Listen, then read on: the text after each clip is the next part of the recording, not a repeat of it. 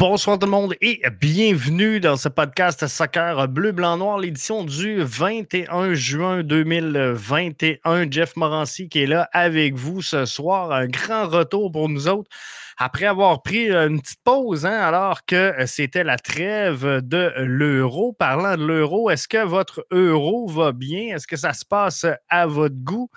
Euh, moi, je pense sincèrement que la Belgique va remporter l'euro. Je ne sais pas comment vous le sentez, vous autres. Je ne sais pas comment vous le vivez. Mais euh, de mon côté, donc, je crois fortement que euh, la Belgique va remporter cet euro-là. Je ne sais pas comment vous vous le voyez, je sais qu'il y en a beaucoup qui euh, sont des fiers euh, partisans des Bleus, quelques euh, Italiens également à travers nos, auditeurs, nos auditrices. Bref, on verra, on verra, mais moi, je pense que la Belgique va tout rafler, mais c'est pas fait. C'est pas fait encore. Et ça va être intéressant. Ça va être intéressant de suivre tout ça dans les prochains jours, les prochaines semaines. On va passer tout ça avec vous. www.bbnmedia.com. Le roll-up euh, du podcast de ce soir, est-ce la fin de Samuel Piette à Montréal? Est-ce la fin de Zachary Broguillard à Montréal? On va se parler bien sûr de l'avant-match euh, puisqu'on affronte ce mercredi DC United qui était euh, en action en fin de semaine. Donc, on va regarder comment ça a été pour DC United, qui ont pas mal joué hein, dans les circonstances. Euh, peut-être un, manque de, finition au sein du euh, DC United, mais on va regarder euh, tout ça ensemble. On se parle de Bings qui, selon moi, n'est pas un problème donc de le voir quitter la formation montréalaise pour retourner finalement du côté de Bologne. Donc, ce sera intéressant d'avoir vos réactions là-dessus. Euh, j'ai ouvert euh, la chat room, donc euh, gênez-vous pas de venir nous rejoindre en commentaire et de nous en parler.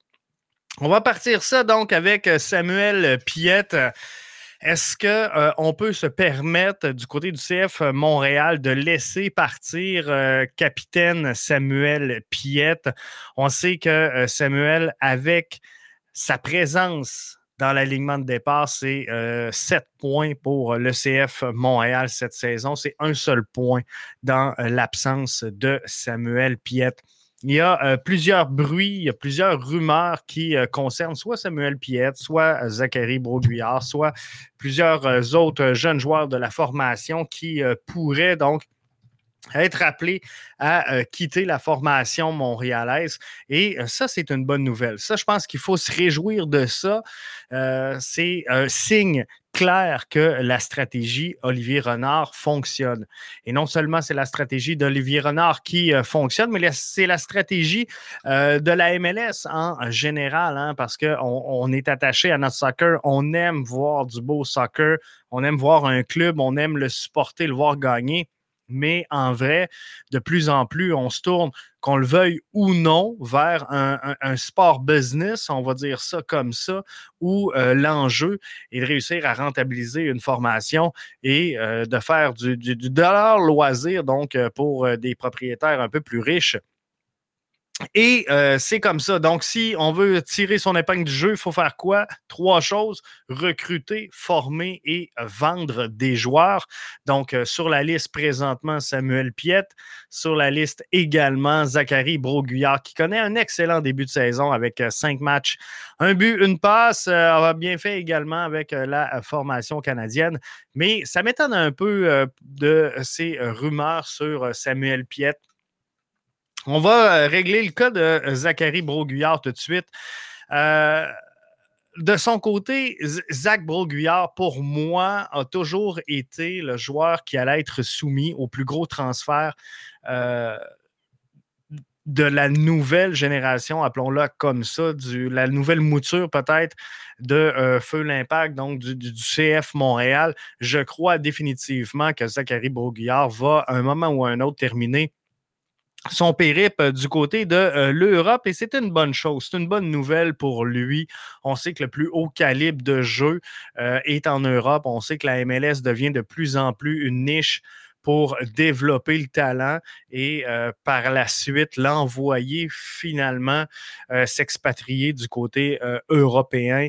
Et ça, c'est signe, c'est signe qu'il y a encore un gap à gagner et à aller chercher dans la formation et dans le développement du soccer. Donc, sur notre continent, que ce soit au Canada, que ce soit aux États-Unis ou au Mexique clairement, encore, les, joueurs, les jeunes joueurs rêvent au euh, marché européen. C'est signe qu'on euh, n'est pas encore euh, au niveau. Mais faut comprendre une chose, avec la stratégie, comme je disais, qui est de recruter, de former et de vendre, on ne sera jamais au niveau. On sera jamais au niveau de l'Europe. On ne pourra pas aller chercher ce, gap-là si on devient clairement et on assume le rôle qu'on a de former la relève pour les, euh, on, va appeler ça le Big Five des euh, circuits européens. Donc, il faudra trouver euh, exactement notre niche, il faudra trouver exactement comment est-ce qu'on veut se débrouiller et patauger dans tout ça. Mais Zachary Broguillard qui pourrait quitter donc je crois sincèrement que c'est une bonne chose pour lui.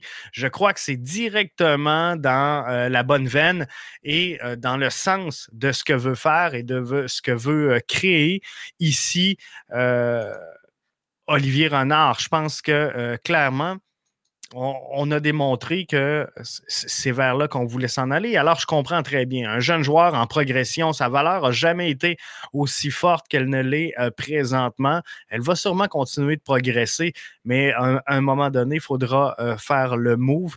On est. Euh, dans, une belle passe du côté de Zachary Beauguillard. Je pense qu'il connaît une saison un peu au-delà des attentes qu'on a. Donc, la fenêtre, elle est là, elle est belle pour un transfert de Zachary Broguillard. Et moi, je vous le dis, je vous le dis, gang, il ne faudra pas trop euh, s'attacher aux, jeunes talents et aux jeunes pépites montréalaises parce que ça va être.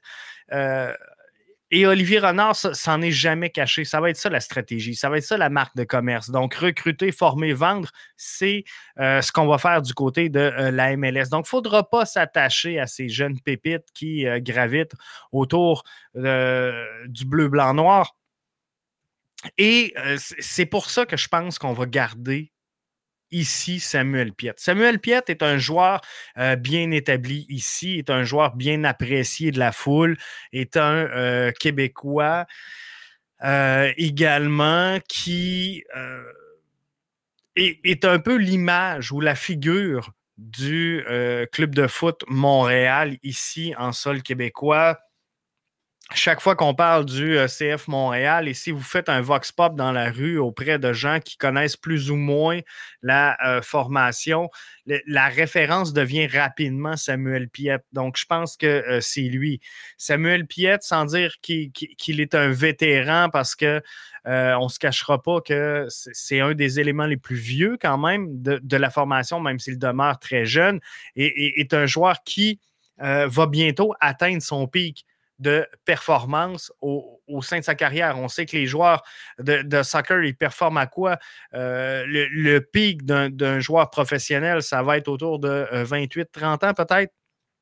Donc, euh, ça s'en vient dans, son cas et je comprends mal les, rumeurs qui émanent présentement à son sujet alors que Samuel Piette se retrouve dans une situation très peu euh, habituel dans son cas où il obtient moins de minutes de jeu. Et on l'a vu même avec la formation euh, canadienne être euh, un peu laissé sur le, banc lors des, matchs par John Herman. Alors, faudra, du côté de Samuel Piet, la jouer différemment, je pense, s'il veut quitter pour euh, l'Europe. Et il est un élément clé, hein, je le disais tantôt. Avec Sam Piette, c'est 7 points pour le CF euh, Montréal. Sans Piette, à titre de titulaire dans euh, une rencontre, c'est un seul point. CF Montréal va affronter ce mercredi DC United. se remet donc de, de, cette victoire volée, on va le dire comme ça, face au Fire de Chicago, qui, soit dit en passant, a, refait un branding encore une fois.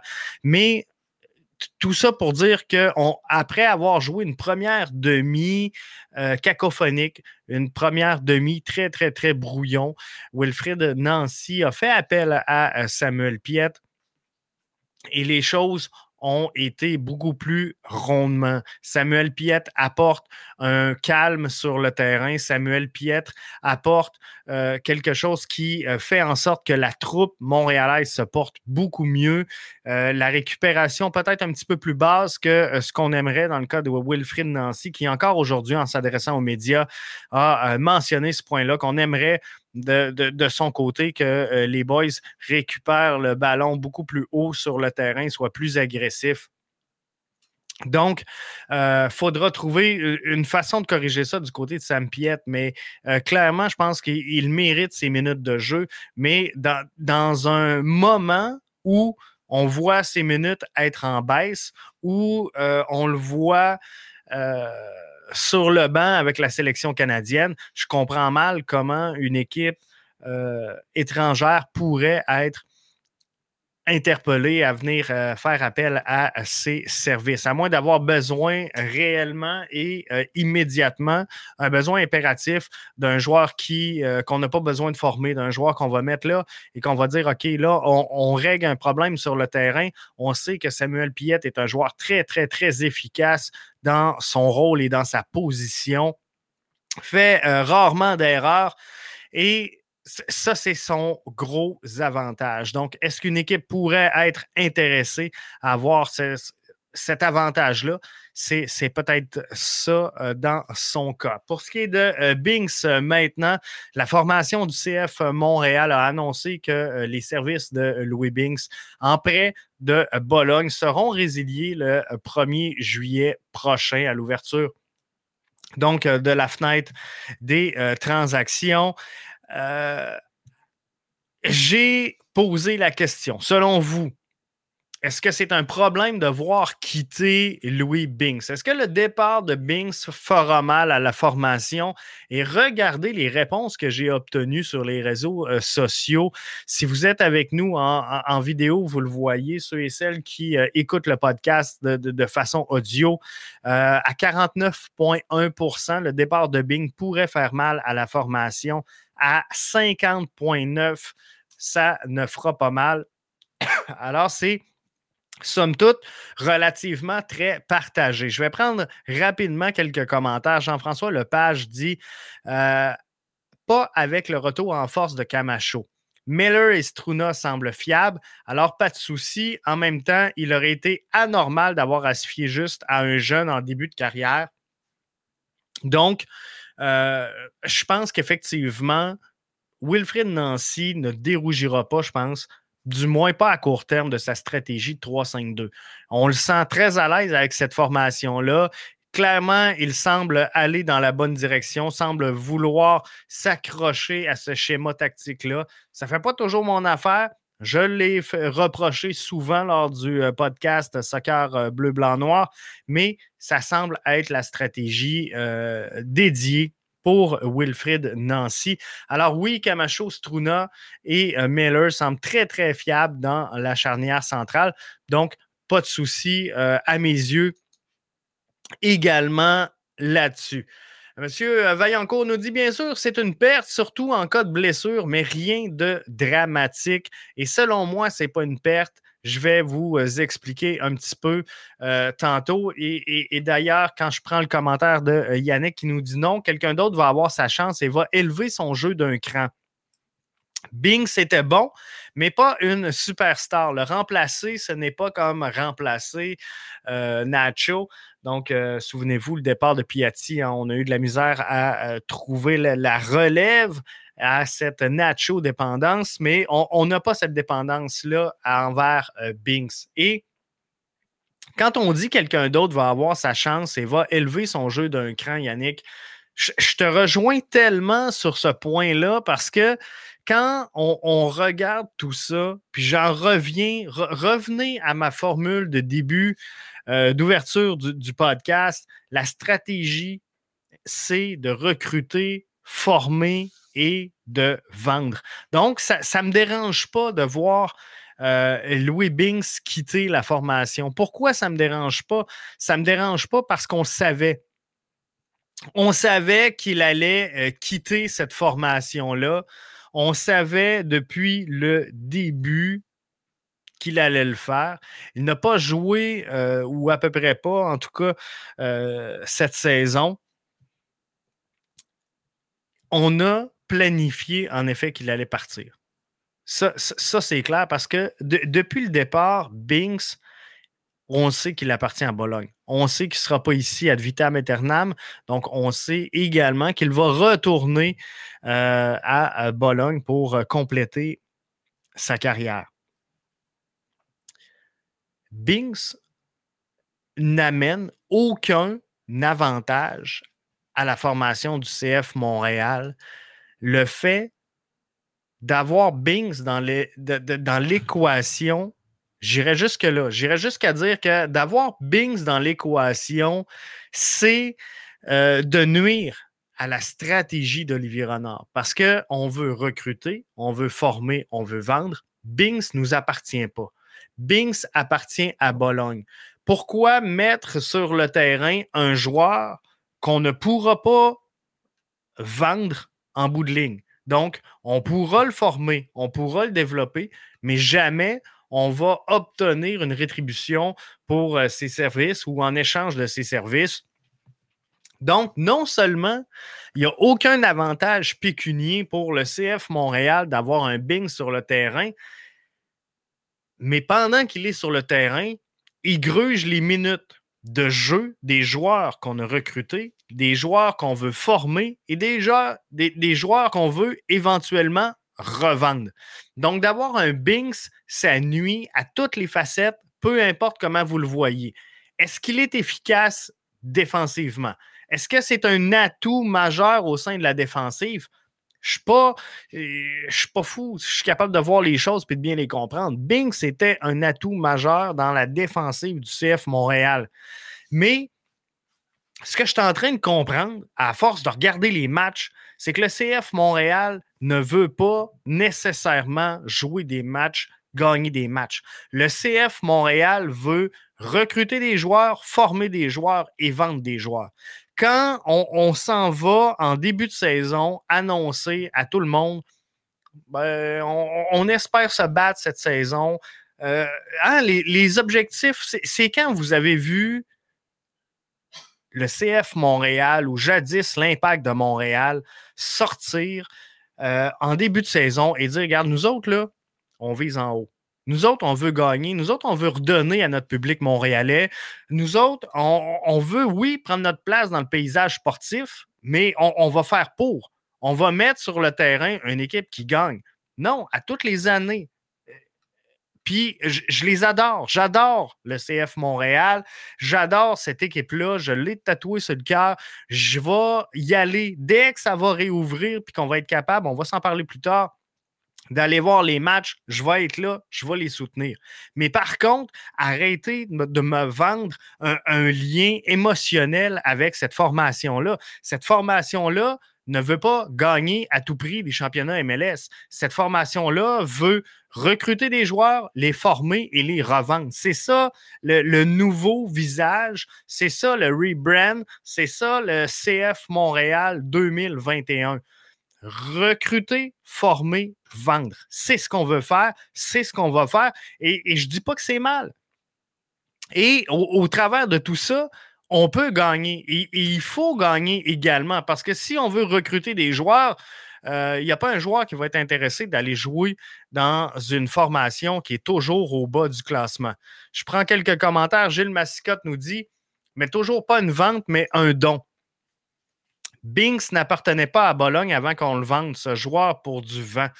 Euh, Binks, présentement, la, réalité, euh, Gilles, de son contrat, c'est euh, qu'il est en prêt.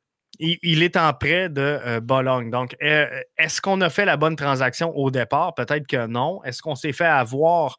possiblement que oui? Mais par contre, clairement, la situation actuelle faisait en sorte que Binks n'appartenait pas au CF Montréal, mais bien au FC Bologne. Et qu'advienne que pourra, exactement comme tu le mentionnes, Gilles, ce joueur-là n'apportait que du vent finalement au final au CF Montréal. Donc, aussi bien s'en débarrasser tout de suite. Parce que si Binks est sur le terrain, tu n'as pas le choix, tu sors Camacho, Struna ou Meller. Tu n'as pas le choix. C'est un des trois. Mais à partir du moment où tu benches ceux-là, qui est cop? C'est Waterman. C'est sûr.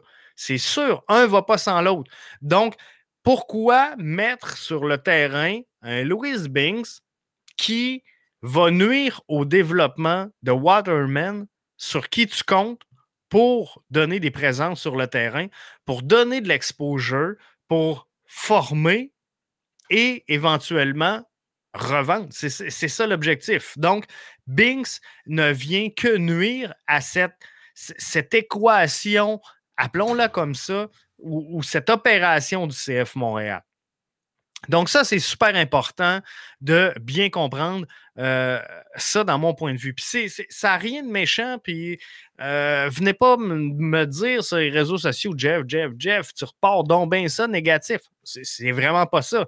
Mais à partir du moment où on est à l'aise avec cette vision-là, qu'on l'assume, qu'on euh, la mette de, l'avant sans trop s'en cacher, je pense qu'on peut vivre avec. Et tout ça n'empêche pas qu'on peut avoir un bon club, qu'on peut avoir un club qui va se battre. Mais par contre, je vais arrêter de m'attacher au fait que moi, je veux un club qui gagne, qui est à l'avant-plan et qui travaille à chaque année pour améliorer sa formation. Parce que clairement, c'est pas ça. Parce que si c'était ça, si la, direction du CF Montréal voulait vraiment nous offrir un club gagnant, un club qui se bat soir après soir. Vous n'avez vu passer des joueurs. Il y en a passé en tabarnouche. Il y en a eu des grosses signatures dans la MLS au cours des deux dernières années. On a passé à côté. On a passé à côté et oublier le marché canadien. C'est le marché canadien qui ne marche pas.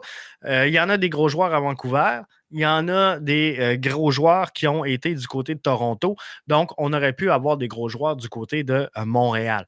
On a décidé de faire une croix là-dessus. Plutôt, euh, plutôt où Gilmore qui a été clair que des joueurs à 6 millions, on repassera.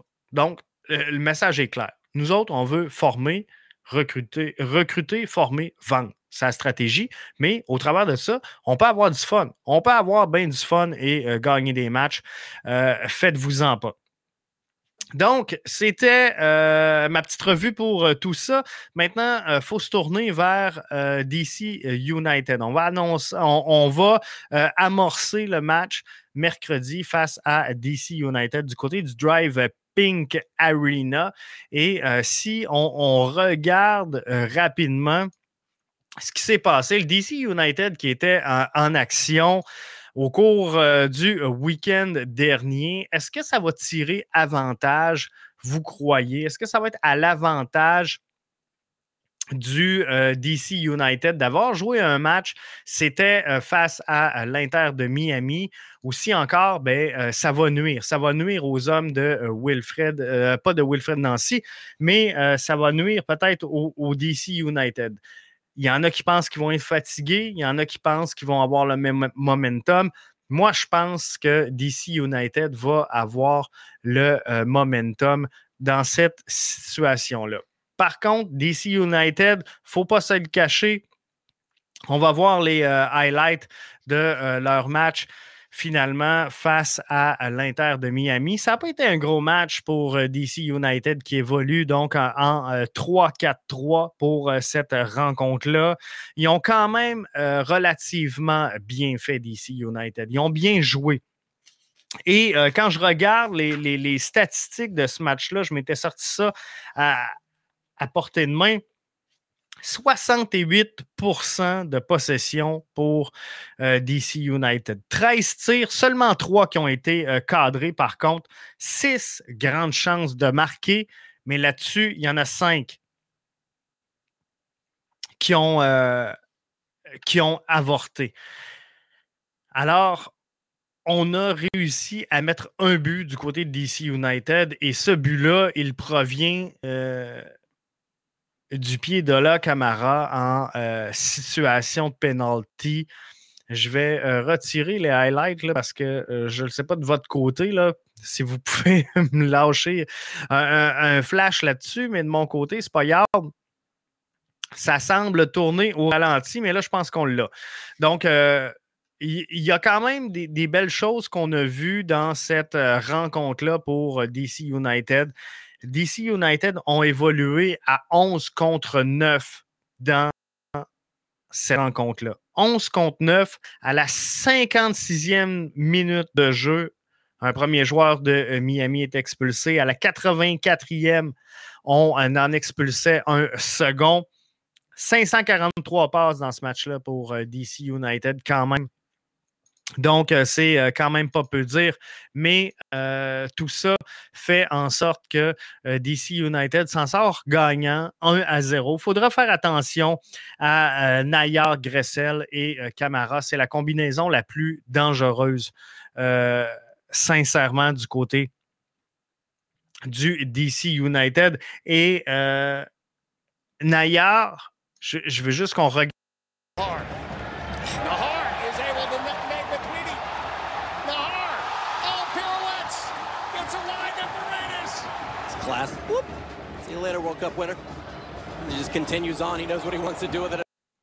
La maîtrise de la balle, elle est exceptionnelle. Elle est exceptionnelle. C'est un très beau jeu de Nayar sur euh, cette situation-là. Donc, il faudra voir ça. De leur côté, ben, euh, le CF Montréal, eux, étaient de retour à l'entraînement cette semaine. Eux qui avaient manqué. Euh, pas manqué le rendez-vous, mais n'avait pas connu un gros match face à, Chicago. Et juste pour se remettre dans le bain, je veux qu'on écoute euh, un commentaire d'après-match de euh, Wilfred Nancy. Je n'irai pas jusqu'à là, parce que si on regarde aussi nos matchs à nous, euh, on, s'est fait voler le dernier match, on peut dire aussi, parce qu'il y avait un but sur hors-jeu. Donc je dirais que c'est ça le football. Aujourd'hui, on n'a pas été bon dans, le jeu et on gagne. Donc on prend les trois points parce qu'on euh, a trop souffert euh, ces derniers temps pour ne pas les prendre. Donc euh, je suis content de la résilience des gars, je suis content du fait qu'il n'ait pas lâché. Malgré, malgré, malgré une performance très moyenne collectivement, mais en termes d'attitude, bravo à eux. Donc, collectivement, c'était très moyen. Mais les gars étaient de retour à l'entraînement. Les gars sont en forme, les gars sont en shape. Les gars sont peut-être un peu déçus, par contre, euh, puisqu'on on, va jouer les deux premiers matchs du mois de juillet, encore une fois, à la maison, à l'étranger. On va se diriger donc du euh, côté du euh, Red Bull Arena pour affronter Miami. Je pense que c'est le 3 juillet prochain. Et le 7 juillet prochain, on sera du côté euh, du Exploria, donc le stade de, euh, Orlando City pour affronter NICFC. C'est déplorable comme situation. Je l'ai décrié aujourd'hui sur les réseaux sociaux. Je pense que c'est inacceptable qu'on ait euh, d'un côté, donc, le Canadien de Montréal qui puisse s'exécuter dans un centre belle avec 3500 personnes contre une équipe américaine